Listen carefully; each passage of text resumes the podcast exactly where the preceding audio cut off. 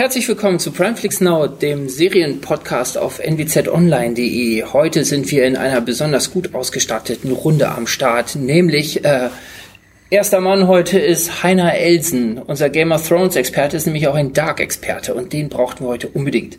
Ja, schönen guten Tag. Und unsere äh, Stammkräfte äh, André Mentrop. Hallo. Und Annalena Sachs. Hallo. Und ich, Timo. Hi. Und dann fangen wir auch gleich an mit Dark. Wir haben uns gar nicht getraut, äh, in, unserer Norm in unserer normalen, ausgestatteten Runde äh, äh, uns, uns an, diesen, an, an dieses Phänomen ranzutrauen, weil keiner von uns hat, glaube ich, diese Faszination verstanden, die offenbar von dieser Serie ausgeht. Wir haben die erste Staffel schon äh, in einem früheren, in einer früheren Primeflix-Folge besprochen und ich glaube, alle haben sie zerrissen. Ich war etwas unentschieden und habe so ein bisschen halbherzig äh, äh eine Lanze für Dark gebrochen aber auch ohne, ohne jetzt die große Euphorie zu haben. Also ich war eher etwas hin und her gerissen, weil ich finde, dass das Qualitäten hat, aber auch, auch Schwächen. Eine ganz, ganz eigene und seltsame Geschichte. Wir wissen nun aber gerade auch bei der zweiten Folge ist eine der, der gerühmtesten, auch international erfolgreichen Serien zurzeit. Äh, wie war der Welt bei, Wert bei Rotten Tomatoes? War zum Teil auf 100 Prozent Tatsache. Ja, also äh, äh, hat, hat Riesenwertungen, hohe Anerkennung, äh, diese Serie, was ja sowieso für eine deutsche Serie sehr untypisch ist. Und zum Glück haben wir in unserer Runde einen, der das erklären kann. Er hat eben gerade noch gesagt, er hat alles verstanden. Ja, das war Heiner, leg los. Erklär doch erstmal, worum es geht bei Dark. Ganz einfach, in zwei Sätzen. ich bin gespannt. ja, also Dark einfach zu erklären ist schwierig. Ähm, aber ähm, ja, im Grunde geht es darum, dass Kinder verschwinden und äh, es äh, Zeitreisen gibt. Also aus diesem Dorf kann man in, erstmal in drei verschiedene Zeiten, später noch in der Vergangenheit, dann noch in die Zukunft und dann vielleicht sogar noch in andere Realitäten reisen. Also es wird äh, mit der zweiten Staffel noch komplexer, als es schon in der ersten war, sozusagen. Und ähm, ja, viele haben ja am Anfang gesagt, Dark wirkt so wie so eine deutsche Stranger Things Kopie. Ähm, ist es aber eigentlich gar nicht. Also wenn man sich die ersten Folgen anguckt, dann kann man schon, ist das Setting so ein bisschen gleich. Also dunkler Wald, äh, es verschwinden Kinder, es passieren komische Dinge. Aber ich glaube, je mehr man weiter guckt, desto mehr merkt man, dass diese Zeitreisenummer ja was ganz anderes ist, als was in Stranger Things passiert. Und ähm, gerade diese Zeitreisethematik finde ich bei Dark einfach super stark umgesetzt. Also was das, das, also das Krasse finde ich, dass ähm, man, man denkt, man reist zurück in die Vergangenheit und ändert irgendwas, aber dabei ist man eigentlich der Auslöser von etwas und weil das ja schon passiert ist. Und das, glaube ich, sich erstmal in den Kopf klar zu machen, das ist extrem verwirrend. Diese Parallele, äh, die gezogen wurde zwischen Stranger Things und äh, Dark, äh, kommt ja auch daher, weil auch Dark in den 80ern angesiedelt ist und so ein bisschen Zeitkolorit daher aufnimmt. Also Stimmt, ja. spielt aber nicht so die, no also überhaupt nicht kann man sagen, diese Nostalgiekarte, die ja Stranger Things spielt. Nee, das stimmt, ähm, weil die äh, 80er-Zeitlinie wurde jetzt auch in Staffel 2 gar nicht mehr so oft gezeigt. Es ging ja noch mhm. weiter nach hinten, nach 53 und auch noch 21 und ähm, ja, also diese Nostalgiekarte war am Anfang der ersten Staffel so ein bisschen da, mhm. als er das erste Mal in den 80ern war, auf einmal den Walkman mit Nina im, genau, eben. Man hat, Kopf hatte. Und man hat schon Songs aus der Zeit. Ja, genau.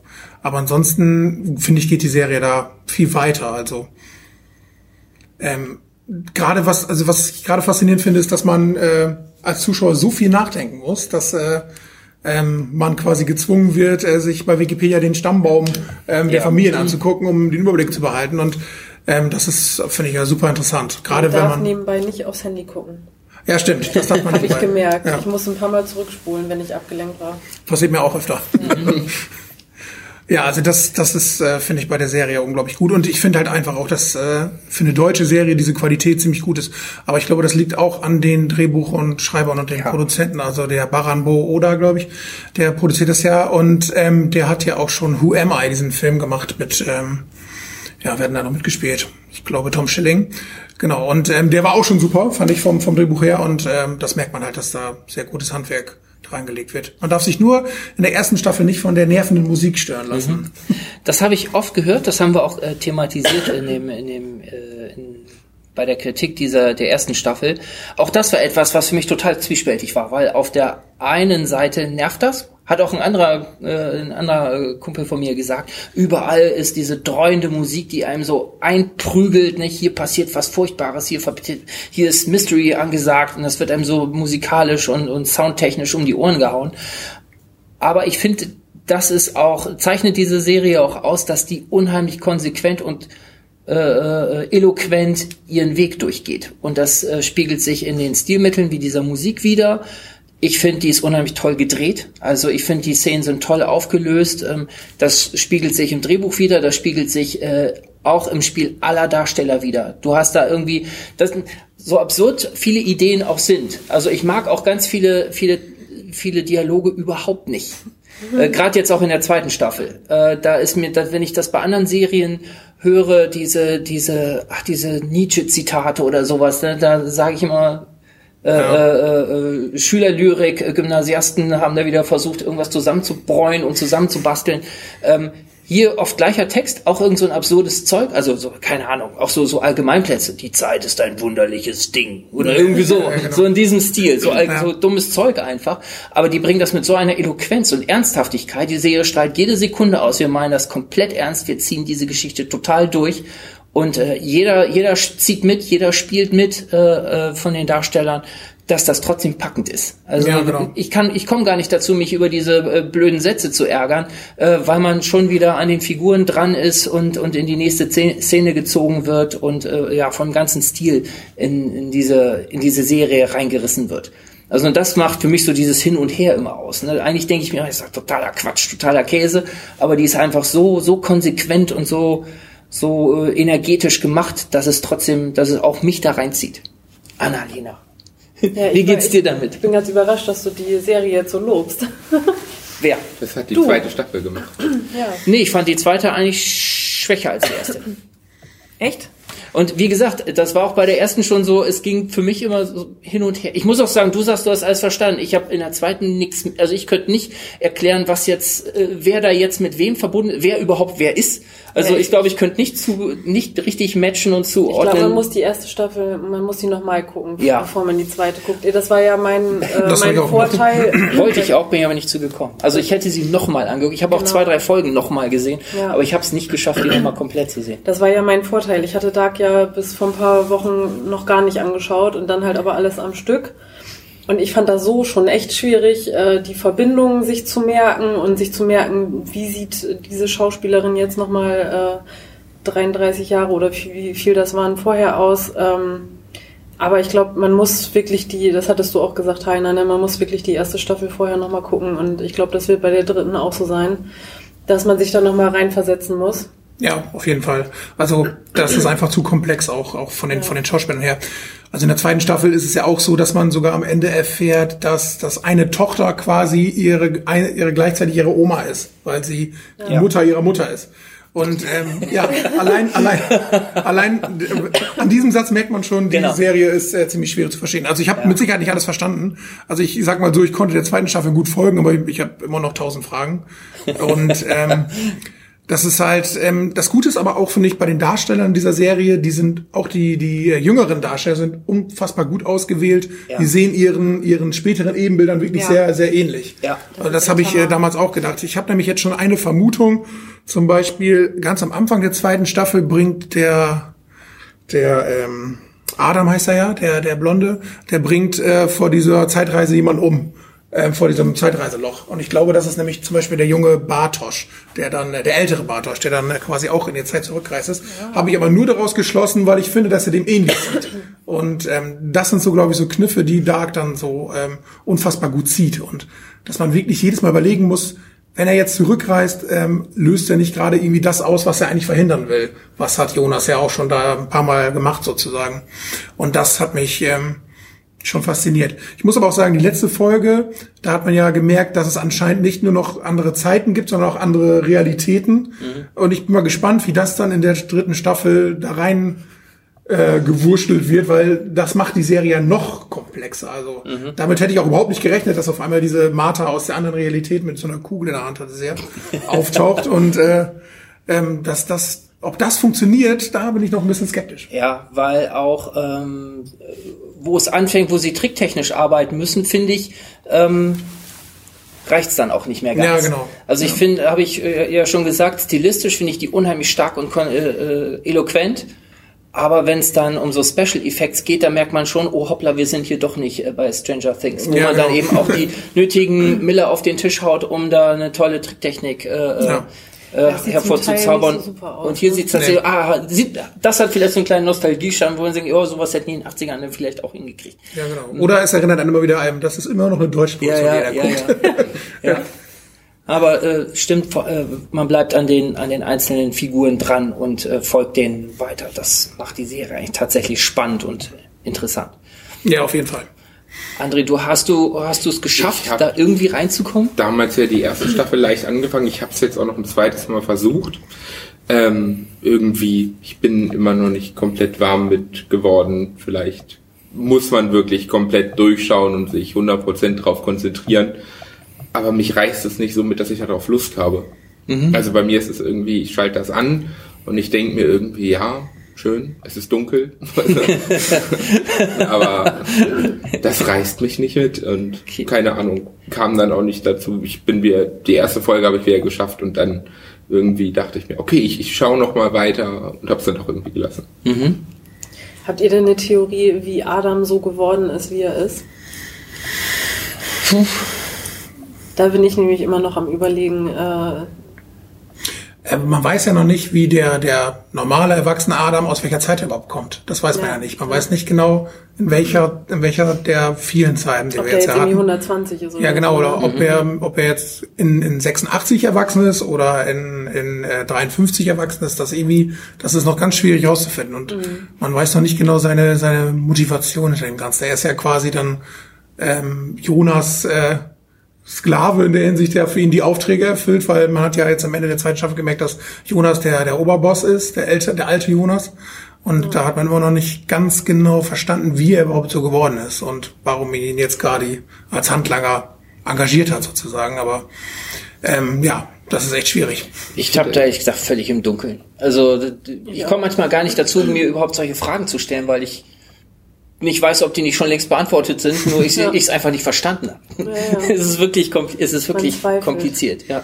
Was ich witzig finde, ist, wenn man euch so dabei zuhört, bekommt man eigentlich total Lust, das zu sehen, weil es alles interessant klingt und, und weil man miträtseln möchte. Ich weiß halt nicht, warum die Serie es dann nicht schafft, einen da reinzuziehen oder ob das vielleicht auch erst ab der zweiten Staffel so komplex wird, dass man sich durch die erste erstmal durchkämpfen muss. Du musst dir mal ein Wochenende Zeit nehmen. ja. Also ich hatte in der ersten Staffel auch keine Probleme, die Serie weiterzugucken. Nee, also am. Anfang äh, muss man sich ganz kurz eingewöhnen, glaube ich. Aber wenn man zweite, dritte Folge, dann wird's so spannend, man will wissen, wie es weitergeht, dann, dann hört man Da nicht ist auf. das Problem. Ja, ich genau. habe nie die zweite angefangen. ja, aber das ist ja oft so. Die zweiten Folgen, die muss man immer noch eine Chance geben. Versteht ihr denn jetzt, also die hat, dass die ihre Qualitäten hat, das haben haben wir nun ähm, auch gesehen, aber dass die so abgefeiert wird und dass das so ein so ein Riesending wird, versteht, versteht ihr das? Also ich glaube, das liegt daran, dass es endlich mal eine deutsche Produktion ist, die ähm, so, ein- so ein gewisses Level erreicht hat. Also ich würde das jetzt vielleicht vergleichen mit Babylon Berlin von, von Sky und so. Das ist ja auch sehr hochwertig und sagen wir mal, kommt an, an amerikanische Standards ran. Ne? Und es gibt natürlich immer wieder die Sachen, die dann wieder auf den deutschen Boden der Tatsachen zurückziehen. Aber ich glaube, von der Qualität her, von den Schauspielern her und auch vom, vom Drehbuch und so ist das schon ziemlich hoch. Also, Naja, ähm, ja, finde ich. Ich finde aber an, an, die Formulierung, es kommt an amerikanische Standards ran. Das ist das, was so Till Schweiger Leute wollen. Die Ja, wollen immer stimmt. amerikanische Filme drehen und dann werden sie schlecht. Genau.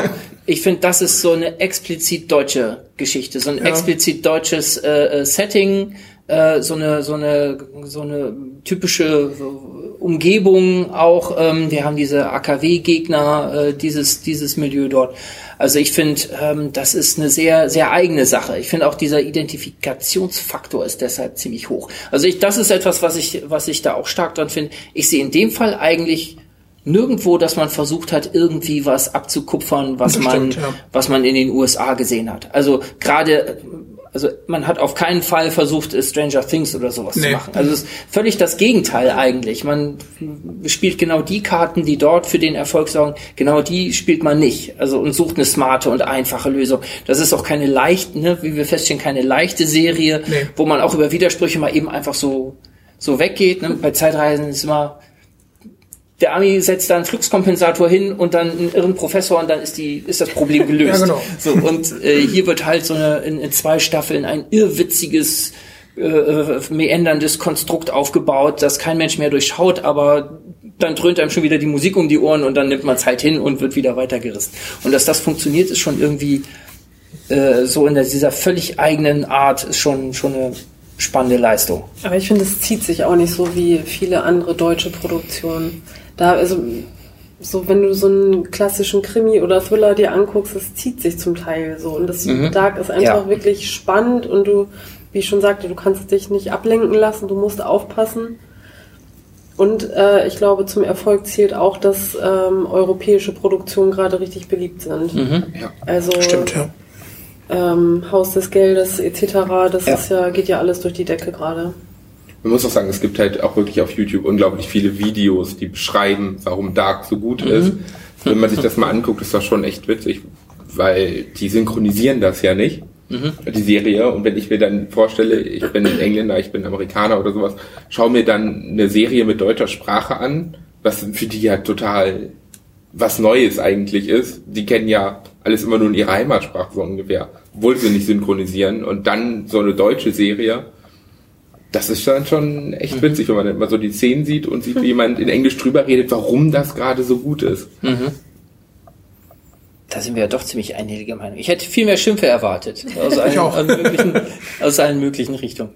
Aber ich glaube, das liegt auch daran, ähm, dass das, ich glaube, dass es für Amerikaner auch leicht zu gucken ist, weil man man sieht nicht so viel äh, von Deutschland, sagen wir mal so. Also die Serie spielt ja größtenteils im Wald. Du siehst das Haus von der einen Familie. Kein du siehst, du siehst, kein Brandenburger Genau, du siehst eine Schule und äh, du siehst das Atomkraftwerk. Du siehst aber nie irgendwie das Ortszentrum von Winden oder so. Das Ja. haben wir noch nie gesehen. Ja. Oder mehrere Häuser. Du siehst halt wirklich nur diese diese, diese Waldgegend und dieses dieses Mystery-Feeling bleibt dadurch, Ja. glaube ich, sehr gut erhalten. Man kommt halt nicht zurück in die normale äh, urbane Welt sozusagen. Da habe ich noch gar nicht drüber nachgedacht. Aber wirklich mal, also ich habe mir die Folge noch mal so ein bisschen angeguckt und habe gemerkt, dass, dass der Ort an sich wird nie gezeigt. Du siehst diese eine Straße durch den Wald und, und Ja, man die ist Häuser, manchmal an der. Schule, ne? Ja, genau, die Schule, das Polizeirevier, dieses Ja.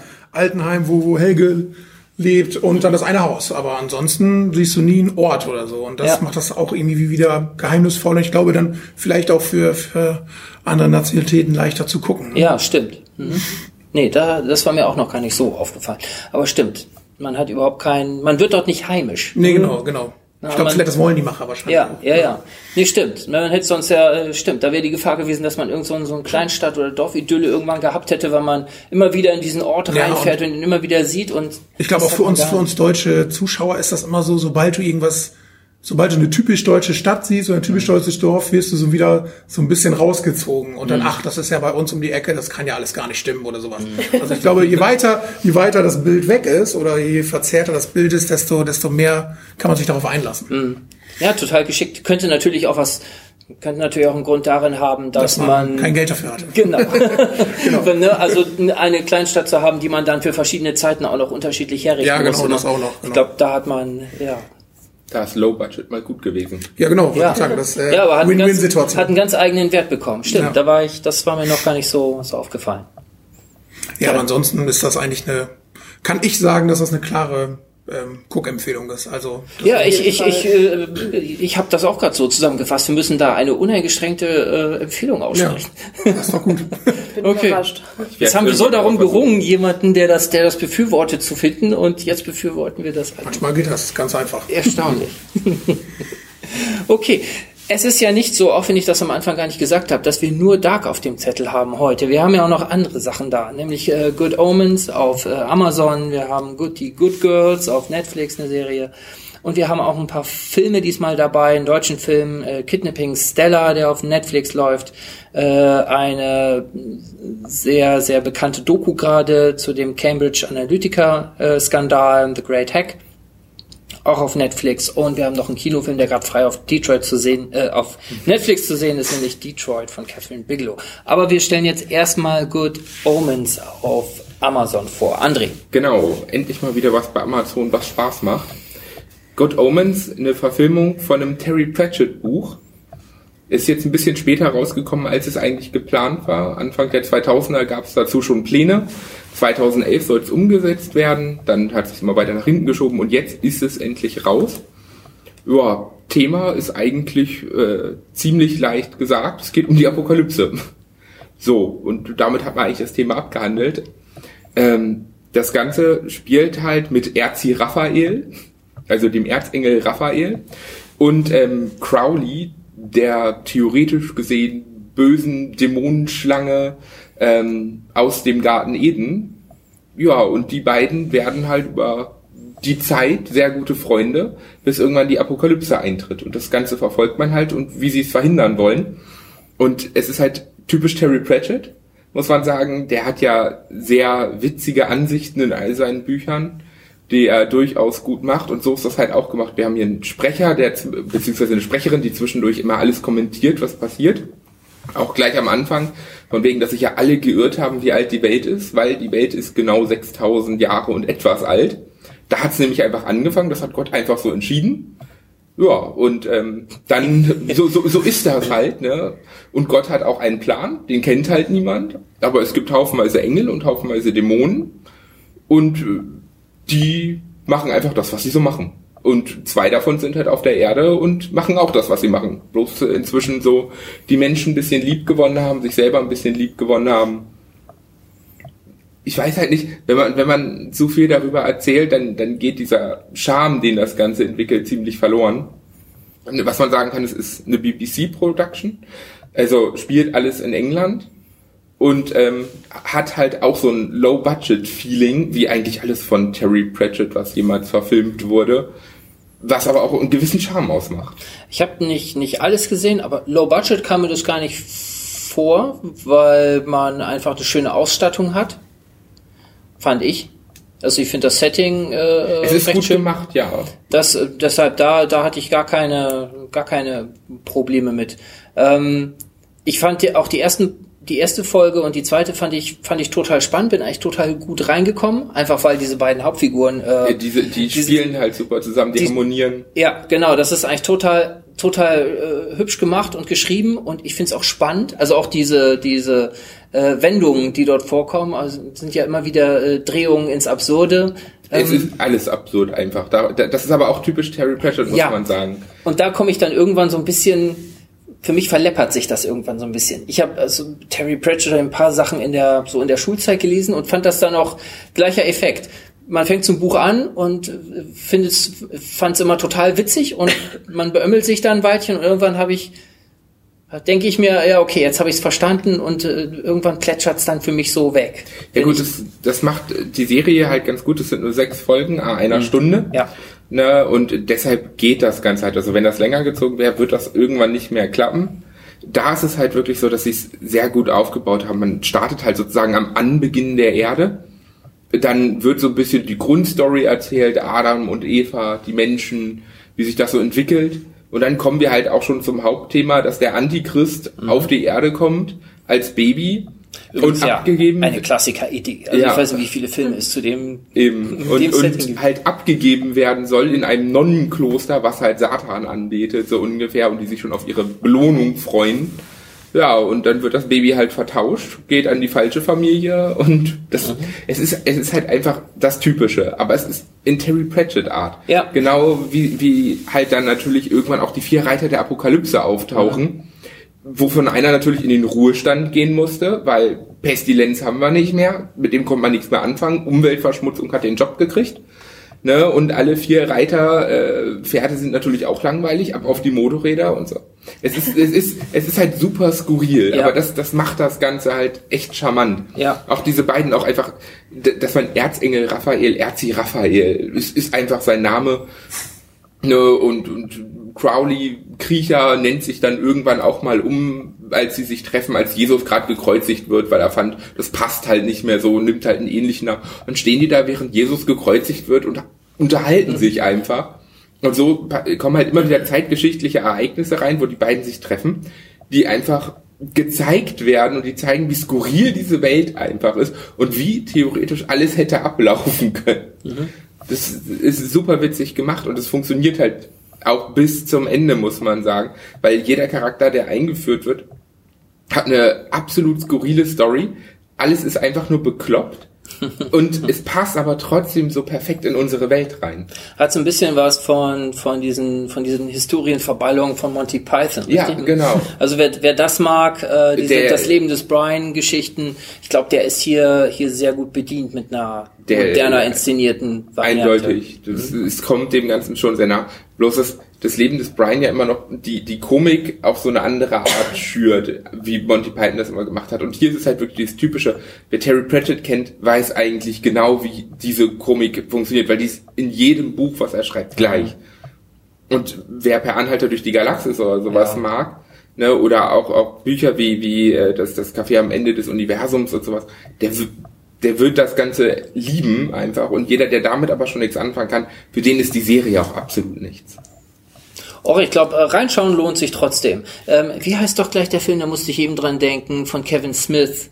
Ähm, war damals ein Kultfilm mit Matt Damon Dogma. und Dogma, Dogma, genau. ja. Da, Dogma kommt da ja auch mit den zwei Engeln. Ja, Dogma genau. fand ich auch super. Ne, und deshalb, also wer, wer von diesem Terry Pratchett und Douglas Adams Kosmos, äh, wer da so ein bisschen Berührungsängste mit hat, aber vielleicht ähm, Dogma cool fand von, ähm, ne, vielleicht erinnert man sich dran, der ist so ein bisschen weggesackt, der Film, so aus dem Bewusstsein. Damals Dann war das sollte so ich ein mir Riesending. vielleicht doch mal angucken, weil Dogma fand ich richtig gut. Ja, ja, eben. wirst du das eigentlich auch mögen. Okay. Weil es Ich habe genau jetzt erst noch so einen Bogen drum gemacht, weil so vom Trailer her hat mich das ist. Der so Trailer ist halt auch Tatsache echt schlecht gemacht, finde Ah, ich. okay. Ja, Dogma ist ein bisschen direkter, ein bisschen, bisschen hier weltlicher noch und Mhm. hat noch ein bisschen anderen Dreh, aber ich finde so, ja, von, von der Art von Komik ist das schon vergleichbar. Was, was halt auch und vom Setting auch. sehr Schönes ist, ähm, das Ganze basiert ja auf dem Buch äh, halt äh, Gutes Omen, die ähm, die Wahrsagung der Agnes Spinner irgendwie und, und das kommt halt auch drin vor, dieses Buch, was sie geschrieben hat, mit allen Wahrsagungen, die alles vorhersagen und die werden halt auch immer wieder eingebracht. Wie neu, äh, ähm, 1980 äh, wird, ein, wird es einen Apfel geben, in den du investieren solltest und sowas. Na, d- es ist so skurril gemacht, dass es da einfach schon wieder passend und witzig ist. Also ich glaube, da kann man, kann man auch einen Tipp aussprechen auf Also jeden ich finde auch auf jeden Fall, man muss halt sagen, wer Terry Pratchett überhaupt nicht leiden kann, also diese Art überhaupt nicht. Ich glaube halt nicht, dass er damit glücklich wird. Aber sonst für jeden anderen, der sich auch nur mit ein bisschen Skurrilen anfreunden kann, ist auf jeden Fall ein Tipp. Ja. Also, ähm, Good Omens läuft auf Man hat so Amazon. sechs Folgen, jede eine Stunde grob. Reinschauen lohnt sich auf jeden Fall. Ähm, nun haben wir eine weitere Netflix-Serie, richtig? Good Girls. Und die hat Annalena sich angeschaut. Genau. Davon versuche ich euch jetzt mal zu überzeugen. Und ich bin gespannt. ähm, genau, Good Girls. Es geht um äh, gute Mädchen, sage ich mal, um drei, äh, drei Mütter aus Detroit, die allesamt äh, finanzielle Schwierigkeiten haben. Also die eine äh, muss zum Beispiel sehr teure Medikamente für ihr Kind kaufen, die, die andere äh, versinkt in Schulden. Die dritte ähm, ist wegen Geldsorgen in einem Sorgerechtsstreit mit dem Vater ihres Kindes und, und, und. Und was man dann halt so macht, äh, beschließen die drei, in einen Supermarkt zu überfallen. Ähm, das ist der Supermarkt, in dem äh, Annie, eine der drei Frauen, arbeitet. Ähm, und das ist dann ganz charmant gemacht. Äh, ich glaube sogar mit Spielzeugwaffen und so äh, überfallen die dann diesen, diesen Supermarkt und erbeuten 30.000 Dollar. Viel, viel mehr, als die eigentlich erwartet haben, weil in diesem äh, Safe, der da im Hinterraum steht, hat so ein Supermarkt ja eigentlich das, was er für den Tag braucht und das war's. Ähm, letztendlich war da wohl eine halbe Million drin, was jetzt ja auch nicht ganz normal für einen Supermarkt ist. Ähm, danach stellt sich dann heraus, also das klappt alles mit dem Überfall und danach stellt sich dann heraus, dass äh, ein Gangster da seine Geldwäsche betreibt in dem Supermarkt. Äh, sprich, deswegen ist da so viel Kohle im, im Safe. Ähm, dieser Geldwäscher, der steht dann natürlich auch bei den drei Frauen auf der Matte und will seine Kohle zurück. Ähm, die haben aber natürlich das Geld schon wieder ausgegeben und schon verplant und und und und äh, sind dann in der Bedr- Bedrohung und äh, ja, wie man sie so kennt, die Gangster, die sind dann natürlich auch unnachgiebig. Ähm, Kann ich sprich, gar nicht verstehen, wenn man mir eine halbe Million klauen würde. nee, ich auch nicht. Ähm, also sind die drei Frauen dann schnell in seinen Machenschaften gefangen und müssen zum Beispiel irgendwie Pakete aus Kanada abholen, wo die nicht wissen, was da jetzt drin ist, sind super nervös an der Grenzkontrolle, weil sie keinen Plan haben, äh, was sie da jetzt transportieren und ob die erwischt werden und und und. Ähm, ein weiteres äh, Problem beziehungsweise eine weitere Storyline ähm, ist der Supermarktmanager.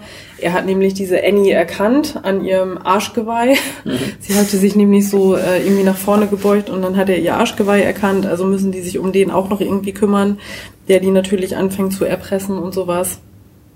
Ähm, genau, insgesamt, also ich finde, das ist eine super witzige und charmante, ein bisschen actionreiche Dramedy Crime-Serie. Kann ich auf jeden Fall empfehlen ähm, für einen gemütlichen Samstagabend. Für mich erinnert das Ganze so ein kleines bisschen an Weeds. Vom ja, wie, war, wie waren das noch bei Weeds? Die kannte sich aber aus mit den Drogen. Ja, am Anfang, äh, nö, eigentlich auch gar nicht. Ne? Deswegen, die wurde ja erst immer weiter. Ja, es könnte, man, könnte, man könnte es vergleichen. Ne? Kann es sein, dass man die erste Staffel gesehen haben muss, um jetzt die zweite zu kapieren? Ja, das sowieso eigentlich immer. muss nicht immer sein. Bei Haus des Geldes schien es ja für mich ein Vorteil ja, zu sein, stimmt, mit stimmt. der dritten angefangen ja, zu haben. Stimmt. Und da war ich im Gegensatz zu euch ja ganz zufrieden mit. Nee, ich finde, ich fand auch in der, ähm, ja, doch, muss man schon. Also allein um die ganzen Verstrickungen da zu kapieren. Also nicht, dass es jetzt so extrem kompliziert ist, aber allein um die ganzen Zusammenhänge zu verstehen, äh, muss man Gut, schon gesehen haben. Dann mag es daran liegen. Ich äh, wollte mir eine Meinung bilden und habe in die zweite Staffel, na, ich habe ja. kurz überlegt, gucke ich die erste, gucke ich die zweite, bin dann gleich in die zweite reingegangen ähm, und habe mich da sehr schwer mitgetan. Ähm, wahrscheinlich einfach, weil man die Figuren noch nicht kennt und nicht vorausgesetzt, ja, genau. Und mir ging gerade, mir, mir ging die eher auf den Keks. Ich fand die auch. Alle? Nee, die, die Blonde vor allen Dingen. Ja, die, die Obermama quasi. Ja, ja. Die, mhm. die ging mir auf den. Ich fand die auch komisch, seltsam inszeniert. Ich habe so den Eindruck, für mich zündete das gar nicht, weil mhm. man hat den Eindruck, in jeder Szene, jeder hat jede will halt jetzt komisch sein, egal was für eine Szene ist. Man hat dieses ständige Grimassieren und dieses Augenbrauen hochziehen und Schnute ziehen. Und das ging mir halt dadurch, dass ich die Charaktere gar nicht kenne, habe ich nur das gesehen und mhm. äh, dachte mir, oh, das nervt mich jetzt sehr. Nee, ich glaube, da muss man schon die erste Staffel gesehen haben. Weil also, es wird ja am Anfang auch gar nicht diese ganze Vorgeschichte erzählt. Ne? Nee, das eben, und, und auch gerade in der zweiten Staffel ähm, mit diesem Gangster Rio heißt der, ähm, baut sich ja eine richtige Beziehung quasi auf. Ähm, und das passiert halt alles schon in der ersten Staffel. Also das muss man auf jeden Fall gesehen haben. Da fand ich tatsächlich ein paar schöne, also spannende Szenen, die das dann wieder geerdet haben im Schwimmbad, ja. wo die wo das, wo man, wo es dann auch ein bisschen bedrohlich wird und äh, der der Gangster eben ein bisschen Kontur auch Kontur gewinnt. Ja. Am Anfang wirkt das alles so ja auch so so flapsig einfach ja. und unernst ähm, aber äh, wenn dann dieser Konflikt äh, weiter gesponnen wird, dann ähm, ja, kriegt, die, kriegt die Serie plötzlich Bodenhaftung und dann bin ich auch besser da reingekommen. Ja, also diese Beth, äh, die du nicht so magst, hm die äh, findet sogar so ein bisschen Gefallen an diesem Gangsterleben, weil äh, das bricht sie so heraus aus ihrem Alltag. Äh, ihr Mann ist fremdgegangen, sie hat vier Kinder, Schulden und und und. Ähm, und ich glaube, das ist dann so mal eine nette Abwechslung, wie sie sich und sie kann sich halt auch äh, Geld beschaffen dadurch. Und ähm, ich finde das ganz nett gemacht und kann man sich auf jeden Fall gut angucken. Mhm. Heiner hat dich das überzeugt? Das letzte, das letzte klang jetzt genauso wie, äh, wie Stockholm bei äh, Haus des Geldes. Ja. Monika, die ja. hat auch eigentlich ein normales Leben gehabt und am Ende ja. war sie dann Gangster. Aber also ich finde das klingt ganz gut. Ja. Schaut euch das mal an. Ein Tipp von Annalena. Ich war skeptisch, aber ich äh, ja, werde es nochmal noch, Ich bin immer noch skeptisch, aber ich äh, starte dann mal, starte mal einen Versuch mit der ersten Staffel. Vielleicht ist das, das klüger gewesen. Gut, dann haben wir jetzt noch drei Filme auf der Liste. Und der erste ist äh, Kidnapping Stella, ein deutscher Netflix-Film. Hätte eigentlich letztes Jahr im Kino laufen sollen, ist dort aber nicht reingekommen und stattdessen läuft er auf Netflix. Ähm, ist ein Remake von, der, von einem Film, den es schon 2009 gab. Der ist spurlos die Entführung der Alice Creed. Ähm, angeblich, den alten Film habe ich nicht gesehen. Angeblich hat man gar nicht so viel äh, an Neuigkeiten in dieses Drehbuch investiert. Aber man hat es eben ähm, am bekanntesten, glaube ich, Jelle Hase als Entführungsopfer, kennt man aus Fuck You Goethe, aber nicht nur, hat eigentlich auch ganz viele andere Filme schon gemacht. Eigentlich einer der, der, der wirklich starken Jungstars in, in Deutschland und auch ein Grund, weshalb ich mir den Film dann angeguckt habe. Jetzt weiß ich, woher sie mir bekannt vorkam. Ach so, ja, die hat, aber die hat unheimlich viel gemacht, schon seit seit Jahren. Also auch auch viele Independent, äh, spannende Independent-Sachen. Okay, also Geschichte eigentlich relativ konventionell. Ähm, Stella, wie gesagt, gespielt von äh, Jella Hase, äh, wird von zwei jungen Männern äh, auf offener Straße geschnappt, gefasst, äh, verschleppt, äh, in, in eine Wohnung gebracht. Ähm, die beiden Männer, beide saßen vorher im Gefängnis, da haben die sich kennengelernt, ähm, fordern Lösegeld von ihrem Vater, binden sie äh, auf so einem Bett fest und im Grunde bleibt das das Setting. Also man bleibt eigentlich während des ganzen Films ja fast komplett durch bis zum Schluss, bis zum Showdown, bleibt man da in dieser, dieser kargen, kargen kleinen Wohnung, in die sie ihr, ihr, ihr Entführungsopfer verschleppt haben. Ähm, die beiden Entführer, es entsteht dann so eine Drei-Personen-Dynamik. Erstmal die beiden Entführer sind ungleich. Es gibt einmal ja, den, den Chef, den Dominanten, ähm, Vic. Vic. Genau. Und dann gibt es Tom, der ins Gefängnis gekommen ist äh, äh, und den dort kennengelernt hat. Und dann gibt's, ähm, das darf man jetzt darf man nicht komplett spoilern. Es gibt eben auch noch eine Verwicklung von einem der beiden mit Stella. Es gibt auch einen Hintergrund, warum sie ausgerechnet Stella aus, als Entführungsopfer ausgewählt haben. Wegen dem Geld. Ja, Wegen ja, auch wegen, des- auch wegen des Geldes, genau. ähm, aber auch das ist, das heißt, es entsteht auch so eine, ja, vor allen Dingen, man kann nicht sagen so eine, so eine Dreierdynamik, sondern eher es sind so Dynamiken zwischen den beiden Entführern, die, äh, äh, ja, sich gegen, die, die sich gegenseitig, die sich gegenseitig belauern und anfangen einander zu misstrauen irgendwann. Und äh, äh, Stella äh, ist auch nicht so wehrlos, wie es wie es am Anfang, wie es am Anfang scheint. Die äh, äh, spielt auch ihre Stärken auf äh, aus im Verlauf des Films.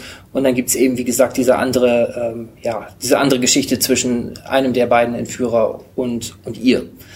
Ähm, ich habe mir den angeguckt und wollte den auch hier mit hernehmen, weil ich den eigentlich in seiner Einfachheit und Schnörkellosigkeit total gut fand. Ich habe irgendwo gelesen, sei ein bisschen bieder, sei, sei langweilig, also so richtig tolle Kritiken hat er nicht bekommen. Ähm, ich fand den, ich habe den durchgeschaut und gerade das, dass der so ein bisschen reduziert war, dass der eben nur in diesem einen Setting gespielt hat, ich fand den damit total gelungen. Mich hat der gut unterhalten. Ist jetzt kein kein Riesenfilm und kein kein Riesenkunstwerk, aber ein total total gut gemachter kleiner Genrefilm, der finde ich super funktioniert. Ich, Mach du zuerst. ich war irgendwann nach der Hälfte des Films so überrascht, so, hm, irgendwie haben wir diesen Raum noch gar nicht verlassen oder diese Wohnung. Da, und ich habe das eigentlich gar nicht so gemerkt, weil es halt so spannend war die ganze Zeit. Das, das wird halt auch nicht langweilig, obwohl man nur in dieser Wohnung war. Also ich fand, ähm, ich fand den Anfang unglaublich gut gelungen, wie sie diese Wohnung vorbereitet haben, komplett eigentlich alles still, keine Sprache, nichts. Es wird einfach nur stumpf diese Tätigkeiten gezeigt, dann die Entführung und dann ist man da die ganze Zeit nur drin. Das fand ich super. Also es gibt Sachen an dem Film, die fand ich echt gut gemacht. Was mich gestört hat, ist einfach, wie unglaublich dämlich die sich verhalten haben. Also ganz Das stört dich immer, wenn dann, sich ja, aber mich stört halt, vor allen Dingen, dieser Weg hat diesen Plan ja anscheinend sehr, sehr lange ausgearbeitet. Und dann haben die beiden sich kennengelernt, haben Zeitungsartikel gesehen, die hat, der Vater hat viel Geld, filmen wir das Mädchen, ist ja auch an sich logisch, soweit. Ne? Und dann fängt's an, man nimmt die Klamotten, packt die in die Mülltüten, trägt aber schon keine Handschuhe. Ne? Also die Oder beiden saßen, ja, und die, die saßen gestört. im Knast, die Fingerabdrücke sind vorhanden. Man nimmt die SIM-Karte aus dem Handy am Entführungsort, schmeißt die aus dem Auto. Warum die SIM-Karte? Das Handy würde ich wegschmeißen. Das Handy braucht man nicht mehr. Die SIM-Karte ist doch vollkommen egal. Mit der SIM-Karte kann einen keiner orten. Na, und dann diese kleinen Sachen zwischendurch, wie du schon sagtest, diese Stella, die wehrt sich auch durchaus mal, machen ja die meisten Entführungsopfer eigentlich. Wahrscheinlich. ich, ich, ich gehe da jetzt nur rein theoretisch von aus, ich habe es noch nicht ausprobiert. Aber ähm, äh, wenn sich das Entführungsopfer einmal wehrt, danach mache ich doch den Fehler nicht noch zweimal oder noch ein drittes Mal wieder. Und solche Sachen. Das, das sind einfach so Sachen, die mich stören. Wenn man einen guten Plan hat, dann führt man den durch. Und die müssen dir jetzt auch nicht wie bei Haus des Geldes da tagelang ausharren. Es, es läuft eigentlich alles glatt, Und nur weil sie Fehler machen, die absolut vermeidbar sind. Jetzt verstehe ich auch, warum du Horrorfilme überhaupt nicht magst. Die leben wesentlich davon, dass Leute immer wieder die gleichen dummen Fehler Ja, machen. und, und das, das stört mich. Die, die haben alles gut vorbereitet, alles ist perfekt. Und dann nur wegen Fehlern, die absolut vermeidbar sind und diese dann auch noch öfter machen. Wenn ich einmal eins ins Maul kriege, dann, dann gehe ich doch nicht nochmal hin und hole mir eine ab. Also klar, Jesus hat gesagt, halt die andere Wange hin, aber auch das war schon dumm. Oh, oh, oh, oh, oh. Deswegen, also, das, das ist so was, eigentlich finde ich den Film sonst super gemacht und dieses Setting, dass das alles so minimalistisch ist, dass das nur da stattfindet, dass diese Gespräche kurz gehalten sind, dass es diese dominanten Rollen gibt, die gut funktionieren. Und dann sind es diese Fehler, die mir einfach so sagen, so, nee, wa warum? Hätte man das nicht ein bisschen sinnvoller gestalten können? Und ein Tipp an jedes Entführungsopfer. Wenn da jemand eine Maske trägt, hat er höchstwahrscheinlich nicht vor, dich umzubringen. Also versuche nicht die Maske runterzuziehen. Dann hast du sein Gesicht gesehen. Dann wird er dich umbringen. Dann wissen wir jetzt Bescheid. Ja, Ich meine ja nur, Das war der ist- Serviceteil. Ja, genau. das ist, muss man ja mal wirklich bedenken. Wenn jemand vorhat, dich umzubringen, dann trägt er keine Maske. Ne, das ist die oberste Regel. So ungefähr. Also ich bin da etwas großzügiger. Mir, wie gesagt, ich komme gut mit dummen Leuten in Filmen klar. ähm, für mich war es hier, ja, hatte ich ja schon gesagt, einfach dieser, dieses reduzierte, der klare Stil. Äh, coole Musik übrigens Ja. auch, äh, fand ich auch. Ähm, es gibt sogar, ich fand sogar, da war ich eigentlich am zufriedensten mit der ganzen Geschichte, die Schlussszene. Das ist eigentlich eher eine, Amerik eine amerikanische Einstellung, die man hat. Ja. Aber man ist trotzdem, man hat eine komplett äh, hiesige Landschaft dort äh, und da hatte ich mir so gesagt, ah, sieh an, du kannst auch in dieser Landschaft mit diesem Setting äh, äh, Genau das gleiche. da kannst du sowas machen und es funktioniert, kannst du auch sowas machen und es funktioniert.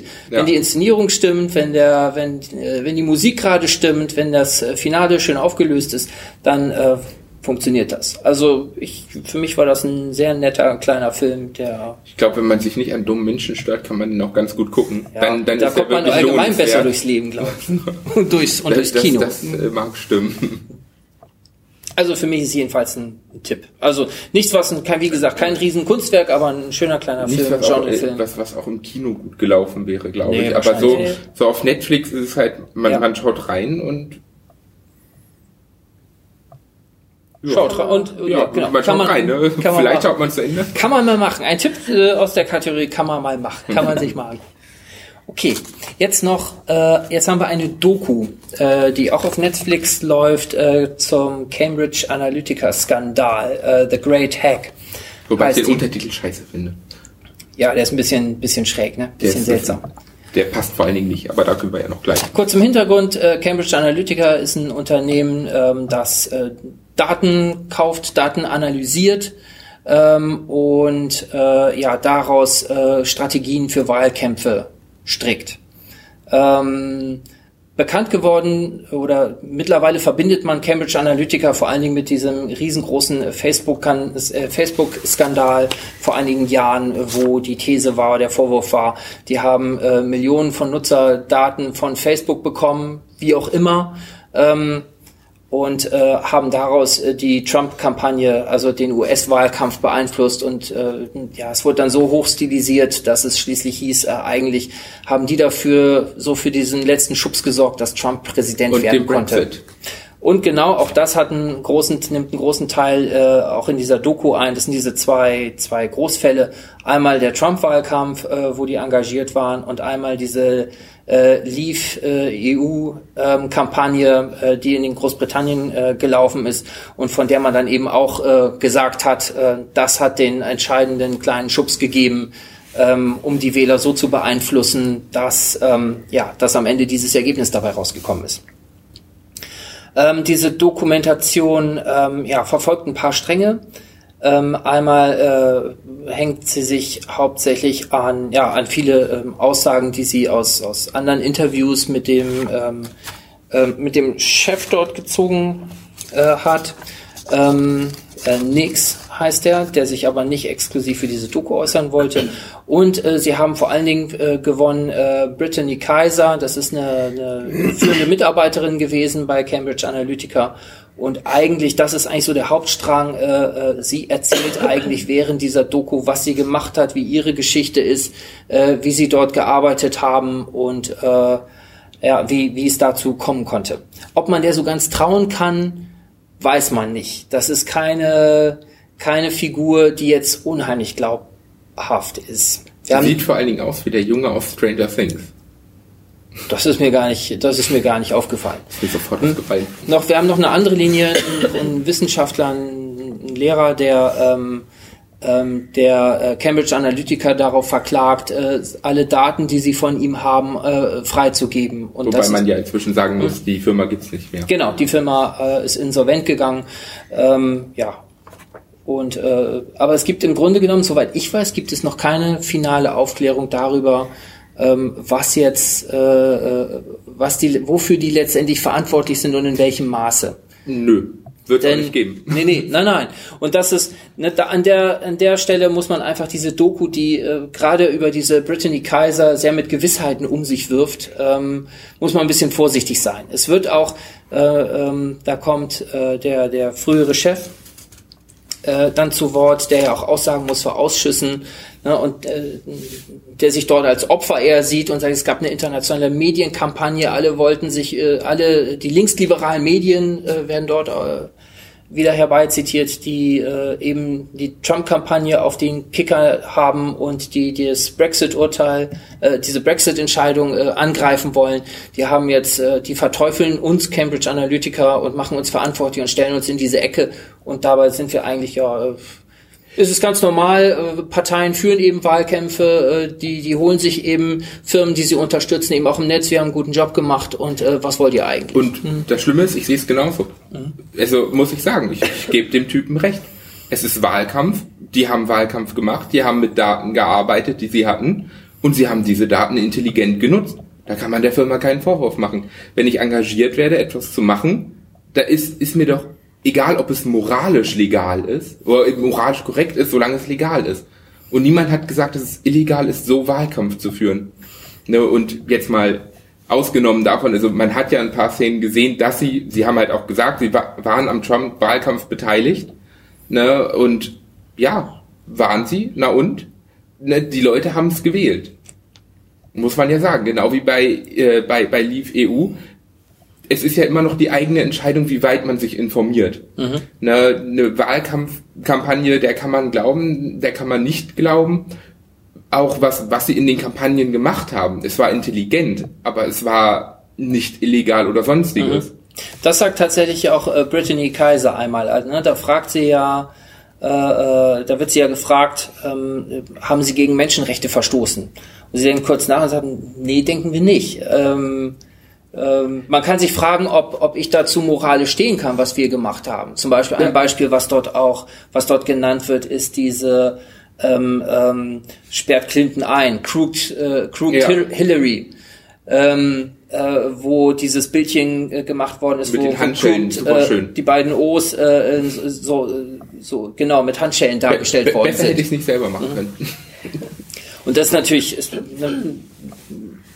das ist dann für diese Person eine moralische Frage. Da wird dann auch so eine Geschichte dazu gesponnen, dass sie vorher eigentlich ja schon für Obama Wahlkampf gemacht hat und sich da engagiert hat und eigentlich sie erzählt dann immer, während sie in Thailand in einem Pool hockt äh, äh und ihr Luxusleben genießt, äh, dass sie sich eigentlich immer für ihr ganzes Leben lang, was keine Ahnung maximal 30 Jahre äh, wert, äh, sich für Menschenrechte eingesetzt habe äh, und und wie könnte das jetzt passieren, dass ich äh, äh, an diesen Kampagnen teilnehmen. Das ist wie gesagt etwas schräg und etwas, äh, ja, etwas unglaubhaft. Muss man eindeutig in Frage mhm. stellen. Mhm. Vieles auch muss man, muss man in Frage stellen. Man muss sich da halt eine eigene Meinung bilden zu dem ja. Ganzen. Aber es ist informativ, muss man sagen. Es ist gut gestaltet, es ist informativ. Ja. Also auch, ich hatte manchmal den Eindruck, dass, dass die von der Stilistik her manchmal nicht so ganz wissen, wie sie damit umgehen sollen äh, gerade am Anfang, wenn so dieses all diese Allgegenwart von Daten illustriert werden soll, dann wird plötzlich das ganze Bild pixelig gezeigt und das fand ich immer so ein bisschen jetzt, jetzt, jetzt ahmt irgendwie der Stil des Films soll irgendwie so, so ein Allgemeinbild von von Welt der Daten nachahmen. Ich fand das ziemlich das fand ich wenig gelungen. Das fand ich, das fand ich komplett misslungen eigentlich. Das, da dachte ich zuerst eigentlich, das nervt mich eher. Zeigt mir eher hier ein bisschen sauberer auf, äh, was hier Vermutung ist, wo Fakten sind und und Ja gut, das äh, machen sie ja mit Absicht nicht, sonst das weiß ich nicht, ob die das mit Absicht nicht machen. Ähm, aber ich fand am Anfang, da, da überlagert einfach ein, ein, ein schräger, falscher Stil das, was sie eigentlich wirklich faktisch zeigen können und was nicht. Das, also äh, stilistisch fand ich den Film eher misslungen. Man muss sich schon selber irgendwie aus diesen äh, aus diesem Sammelsurium von Aussagen und und ja äh, Details herausholen, was für einen, ne, woraus man selber für sich Schlüsse ziehen kann der Film bietet diese Ebene auch an, äh, auch diese, diese ähm, Brittany Kaiser kommt ja letztlich immer darauf zurück, auf dieses Problem. Jeder muss eben äh, selbstbestimmt mit seinen Daten umgehen können und wissen, was damit passiert und sich eben auch ein Urteil über das bilden können, was da zurückkommt. Das ist eigentlich so die Kernaussage dieses ganzen vom Prinzip her Daten Films. sollten Menschenrechte sein. Genau, das ist so die Forderung, die dahinter steht und die, die These, die da eben immer wieder allgemein gebracht wird, ist, äh, die Daten, die du ins Netz spielst, die kommen als Bumerang zurück und werden gegen dich verwendet. Was du denen sagst, nutzen die, um herauszufinden, wo deine Schwäche ist, äh, wo du angreifbar bist und dann kriegst du die Kampagne, auch solche politischen Kampagnen auf den Leib geschneidert und dann haben sie dich. Es ist, es ist ja nicht, es ist ja Tatsache nicht nur das. Also wir haben ja inzwischen auch, es gibt eine sehr große Firma hier für Europa, die ist in Frankreich ansässig. Die ist so von wegen eigentlich das Pendant von Cambridge Analytica. Die machen genau das Gleiche, nur mit Werbung. Sie, es gibt Apps auf deinem Handy. Es, äh, Geschäfte haben kleine Router drinne, die sehen dann genau, wo im Laden du stehst, vor welchen Produkten, wie, wie lange du dich wo aufhältst und dementsprechend wird dir dann die Werbung für deinen Browser und alles generiert. Alle Anzeigen, alles dahin. Das ist eine riesige Firma. Und das ist vom Prinzip her genau das Gleiche. Jetzt ist die Frage, wie, wenn wir unsere Daten so freiwillig weggeben, kann man denen einen Vorwurf daraus machen, dass sie es nutzen. Und so ist es ja bei Cambridge Analytica auch klar. Man kann sagen, sie haben die Daten von Facebook geklaut. Aber wenn ich eine App installiere und da meine Daten freigebe und wenn meine Freunde auf ihren Profilen haben, dass all meine Freunde die Daten auch sehen können, warum soll ich diese Daten nicht nutzen? Wir, wir, Daten sind Geld, muss man halt sagen. Und wenn die Leute damit so unvorsichtig umgehen, dann wird das genutzt. Muss man halt sagen. Und ich finde, die Firma hat das sehr intelligent gemacht. Also, und ich schätze, irgendwo wird das auch immer noch so gemacht. Ich fand auch den einen Wahlkampf sehr schön, wo ich mir dachte, endlich kommt mal jemand auf die Idee, die Leute nicht zum Wählen gehen zu bewegen, sondern dazu zu bewegen, nicht wählen zu gehen, damit die andere Seite ihre Punkte kriegt. Ne? Das, das ist einfach so. Ja, irre. Das, das, das ist die Art, wie man heutzutage denken muss. Und wie man mit sowas umgehen muss. Und solange die Menschen da nicht drauf achten, wird es auch weiter passieren. Und jetzt kann man sagen, klar, Datenrechte, Menschenrechte, gebt mir doch all meine Daten. Aber was bringt es mir, wenn, wenn, wenn ich weiß, was die für Daten über mich haben? Irgendwo sind die Daten immer abgreifbar. Ja, ähm, ich finde aber, du setzt jetzt voraus, dass da jeder äh, für sich selber so verantwortlich Klar, man kann immer nur so verantwortlich handeln, wie man das eigene die Wissen greifen hat. ja, ja eben, und die greifen ja genau die Leute an, die das eben nicht haben. Also die sagen ja, äh, wir gucken uns anhand der Daten genau die aus, die unentschlossen sind, die nicht wählen, die irgendwie unzufrieden sind und an die wir, ne, die wir das, bewegen das können. sind aber die Leute, die du in der Politik immer angreifst, die Wechselwähler. Das sind, das ist die Gruppe, ja, aber das sind auch die, kannst. die man durch Gesetze schützen muss. Da ja, ja, an sich schon, da will ich gar nichts gegen sagen, aber du kannst die Leute halt nicht vor eigener Dummheit schützen, zum Teil. Zum Teil auf keinen Fall. Äh, leider. Das ist, das ist Ja, richtig. Aber man das kann ist natürlich in diesem Umfeld etwas machen, klar. Gerade, gerade was Fake News, Wahlkampf und sowas angeht, umso besser informiert man ist und umso regulierter das ist, umso besser ist das. Aber man müsste es, wo, wo hört, fängt man an, wo hört man auf? Das ist ja auch eine Frage in, in dieser Doku zum Teil. auf jeden Fall erstmal, dass man keine keinen automati automatisierten Datenabzug hat. Also wenn ich wenn ich bei Facebook mich einlogge und da neu anmelde, ähm, dann will ich ja einfach in diesem Netzwerk sein und äh, habe die, wenn ich wenn ich das nicht schon, ich meine, Dann musst du die 50.000 Seiten AGBs Zeit- das ist jetzt beim Lama. Lama Nein ja, sagen. macht ja kein Mensch. Jeder macht sowas, weil er ich nicht. ich will das haben und dann logge ich mich ein und und fertig. Und äh, ähm, diese, dass ich damit ein, was ich damit alles äh, äh, ja hergebe, muss ähm, darf erstmal nicht obligatorisch sein. Also ähm, das ist eben der Punkt, diese, wo du sagst, man muss sich durch diese ganzen AGBs lesen und man muss das, macht alles verstehen. natürlich Das macht kein Schwein, genau. Aber da musst du da, muss man da halt Aber deswegen hat Amazon Oder du darfst halt, Zombie-Apokalypse drin Ja. in den AGBs. aber ähm, äh, genau, da muss man da eben, auch wenn das absurd klingt, weil man das im Netz halt so gewohnt ist, dass es so funktioniert inzwischen. Also ne, unser Eins ist das gewohnt und nimmt das so hin äh, und weiß, äh, wie, ne, wie, wie, Daten dort gespielt werden. Aber äh, eine Selbstverständlichkeit ist das ja nicht, dass ein Unternehmen einfach äh, äh, Daten zu diesem und jenem benutzen darf. Also da muss man überlegen, ob man nicht von vornherein da ähm, ja, andere Standards setzt und äh, solchen Unternehmen andere Regeln vorsetzt. Theoretisch sollte man das machen. Ob das praktisch passieren wird, ist halt eine andere Da waren halt die Frage. Unternehmen, weil die so gewachsen viel Geld. sind, viel schneller als, als irgendein Gesetzgeber und als irgendein Nutzer, ähm, bis man verstanden hat, dass die eben ja davon leben, äh, haben die schon ein paar Ja. Milliarden Nutzer gehabt, hat Facebook. War Facebook schon weit, weit weg. Das, es ist ja bei, bei jedem System so, auch bei, bei YouTube überall. Die Daten werden halt genutzt. Ne? Das ist halt das, womit die Geld verdienen. Und wenn man für etwas nicht zahlt, kann man davon ausgehen, dass die mit einem auf andere Weise Geld verdienen. Ne? Ob man das jetzt voraussetzen kann oder nicht, ist eine andere Sache, aber die Frage ist auch, wie willst du es regulieren? Und da finde ich halt, muss man sagen, finde ich, finde ich die Doku dann schon gut, dass sie diese Frage stellt, aber Ja. dass sie auch sagt, äh, so diese Aussage so ein bisschen hat so von wegen, ja, sie sind nicht wirklich schuld, weil sie haben nichts Illegales getan. Vielleicht zeigt das ja den Leuten dann auch, dass so etwas illegal werden sollte. Aber so viele Milliarden, die da drin stecken, Ja. wer weiß das schon. Was meint ihr? Ich finde das Thema super spannend. Die Doku geht so Mhm. macht. Also wie du schon sagst, äh, das mit den stilistischen Mitteln, dass das ein bisschen over the top war oder dass sie es nicht richtig. Das ist wie bei diesen alten Hackerfilmen. Ja, genau. Ähm, also ich habe sie auch nicht ganz zu Ende geguckt, weil also mit dieser Brit Brittany bin ich auch nicht warm geworden. Die ist auch sehr Ähm, unsympathisch. Ja, die ist unsympathisch und man kann ihr, also man kann ihr halt auch nicht hundertprozentig trauen und ja, also ich werde es glaube ich auch nicht ganz zu Ende gucken, weil ja. Also ich finde auf jeden Fall lohnt sich diese Doku anzuschauen, weil Ja. man doch viel aus diesen Bruchstücken für sich äh, rausnehmen kann. Gerade wenn man sich Ähm, mit dem Thema noch gar nicht beschäftigt genau. hat. ist Ja, dann Ja, glaube ich, also ist es das ist schon- richtig, richtig spannend, aber Vielleicht ist man da ein bisschen überfordert mit diesem, mit diesem Sammelsurium, mit den verschiedenen Strängen, die dort abgehandelt werden.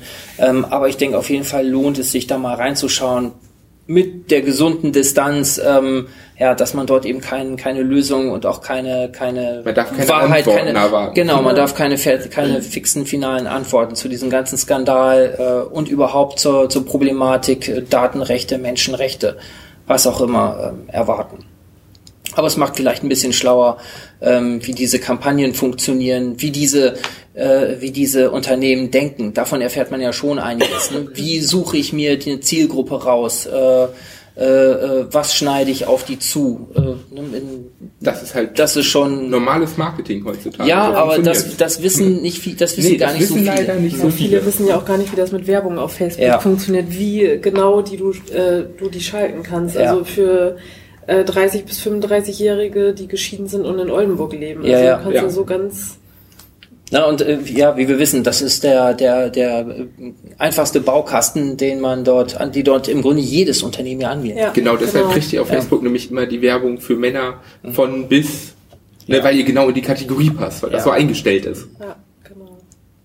Gut, extrem spannendes Thema. Eine Doku, die da, ja, die dort ganz ordentlich reinspielt und die deshalb auch ein Tipp ist.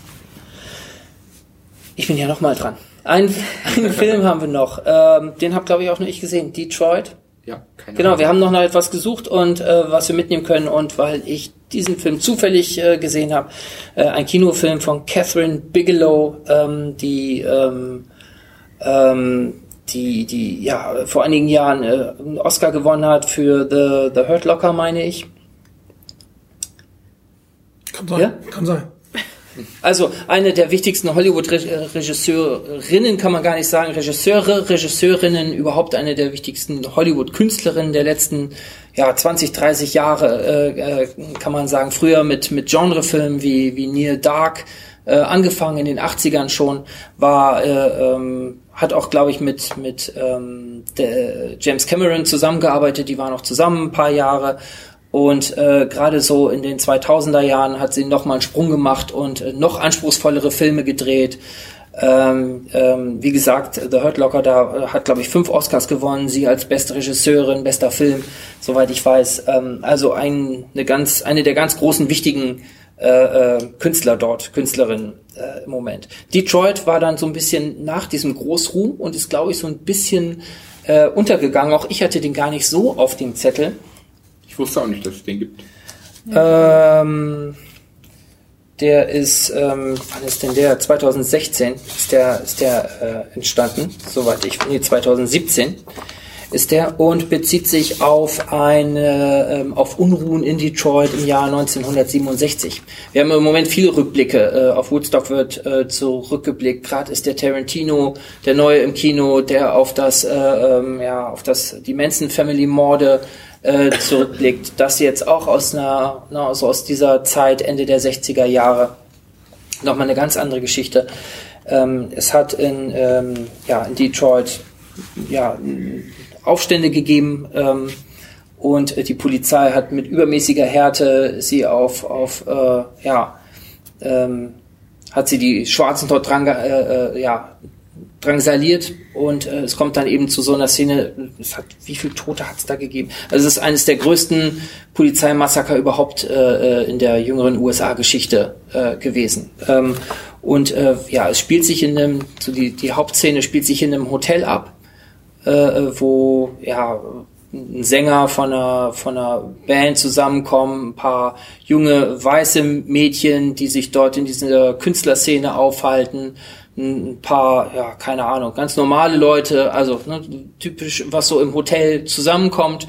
Und einer hat die blöde Idee, äh, während draußen halt die Polizei äh, und, und äh, schwer bewaffnete Kräfte unterwegs sind und die Straßenunruhen wüten, von dort mit so einer Schreckschusspistole ist, glaube ich, nach draußen zu schießen und äh, richtet die Aufmerksamkeit also dieser Einsatzkräfte auf dieses Hotel.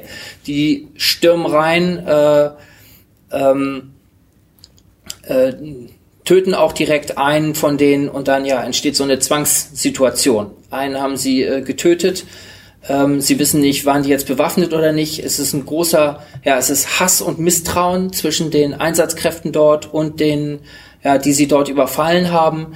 Ähm, die, äh, ähm, ja, die, die Polizisten, Soldaten äh, geraten immer mehr unter Druck, weil je mehr sie dort anstellen mit den, äh, mit denen, die sie dort festgesetzt haben, desto mehr ja, sind sie, ja, geraten sie selber in Gefahr, dass sie hinterher Ärger bekommen. Ne? Wie gesagt, einen haben sie schon erschossen, die anderen haben sie ja äh, verletzt, äh, geprügelt, äh, misshandelt. Und äh, ja, so steigert sich äh, diese, dieses, äh, dieses Spiel, dieses Katz-und-Maus-Spiel in diesem Hotel halt über, ja, ich glaube, das macht eine Stunde in der Mitte des Films aus. Ähm, ähm, aufgelöst wird das am Ende, äh, glaube ich, gar nicht so, so weitgehend. Also es gibt keine befriedigende Aufklärung dieser ganzen Unruhen. Der Kern des Films ist eigentlich, äh, der ist zwei, das ist weit über zwei Stunden lang, zweieinhalb Stunden insgesamt. Ui. Also wahrscheinlich auch deshalb äh, ist es kein, das ist das Große eigentlich daran, es wird nicht genretypisch abgehandelt. Du hast keinen kein Spannungsbogen, wie er üblich ist, äh, wo du dann die Eskalation in der, ne, es baut sich langsam auf, dann hast du, hast du die ausbrechende Gewalt, äh, dann gibt's diese Eskalation und dann womöglich noch äh, einen schönen Prozess hinterher, wo das alles äh, toll aufgeklärt wird und irgendwelche Stars und, und äh, ja, Sympathieträger dann dabei, sondern du hast eher, äh, also man muss sagen, Catherine Bigelow kann sich im Moment, kann sich einfach inzwischen leisten, diese Standardform nicht mehr zu bedienen, sondern sie nimmt sich in der Mitte des Films wirklich eine, eine, eine lange Zeit, um bloß in diesem Hotel zu sein und halt die, ja, dieses Psychospiel zwischen der, zwischen den Einsatzkräften dort und äh, ja, ich, ich möchte fast mal sagen Geiseln. Das hat fast sowas wie eine Geiselnahme, weil sie die dort festhalten. Alle müssen an der Wand stehen, dann ziehen sie die äh, äh, einzeln in, in Zimmer und und äh, man muss spoilern, man kann es ruhig sagen, weil äh, das nicht, es läuft eben nicht auf solche solche Effekte und Ratespielchen raus bei der Geschichte. Äh, die die ziehen sie in einzelne Zimmer und tun dann so, als würden sie die dort erschießen. Also sie werden angeschrien und ähm, äh, dann lass, ne, entweder du gestehst das jetzt oder, äh, oder ich kill dich und dann schießen die auch und sagen denen dann, du bleibst still am Boden liegen und äh, knallen dann die Tür zu und üben so Druck auf die aus, die dann noch äh, im Flur festgehalten werden. Und die geraten natürlich immer mehr in Panik. Ähm, die Polizisten dort verkaufen das als, als normales Verhör, äh, als eine normale Verhörmethode. Das macht man eben so. Ne? Und ähm, auch das kann man sagen, wie gesagt, hier braucht man nicht spoilern und nicht spoilern. Äh, einer kapiert das auch gar nicht. Das heißt, der geht mit äh, in so ein Zimmer, kommt wieder raus, man hat einen Schuss gehört, der ist ganz aufgeregt. Ich hätte ja nicht gedacht, dass ich das kann, aber ich habe es durchgezogen. Und das heißt, der hat dann tatsächlich einen erschossen. Ähm, also ein hochdramatischer Film, der ja ähm, ähm, das, das unheimlich ja, packend äh, äh, wiedergibt. Auch hier hast, kann man keine letzte Gewähr dafür geben, dass das jetzt es ist keine Dokumentation, ähm, aber es ist einfach ein, ein künstlerisch hoch, hoch äh, wirklich hochwertiger hochwertiges Spotlight auf auch eine bestimmte ja, äh, auf ein historisches Ereignis äh, Ende der 60er Jahre, was einen total packt, was einen total mitnimmt, was eine künstlerische Stimme hat durch, durch eben äh, Catherine Bigelow und, und ihr Team, was unheimlich lohnt ist. Also die zweieinhalb Stunden, die dieser Film geht, äh, hat für mich keine Länge gehabt. Also ein ganz, ganz großartiger Film. Auch wenn sie nicht mehr so gehypt wird wie noch vor zehn Jahren für, für ihre Filme, wo sie wirklich so die erste Adresse war, hm, finde ich, ist das, merkt man, da ist jemand einfach aus diesem normal Hollywood-Kram rausgewachsen, kann sich leisten, solche Sachen zu drehen und äh, großer Tipp für alle Kinofans und die sich vielleicht auch für diese Zeit interessieren. Ich werde es mir angucken. Klingt spannend. Detroit aus dem Jahr 2017 von Catherine Bigelow. Auf Netflix. Äh, ja, kann man gerade gratis auf Netflix sehen. Wie gesagt, ist ein Kinofilm, ist kein Netflix-Film äh, sondern wirklich ja großes Kino. Eigentlich was für die große Leinwand.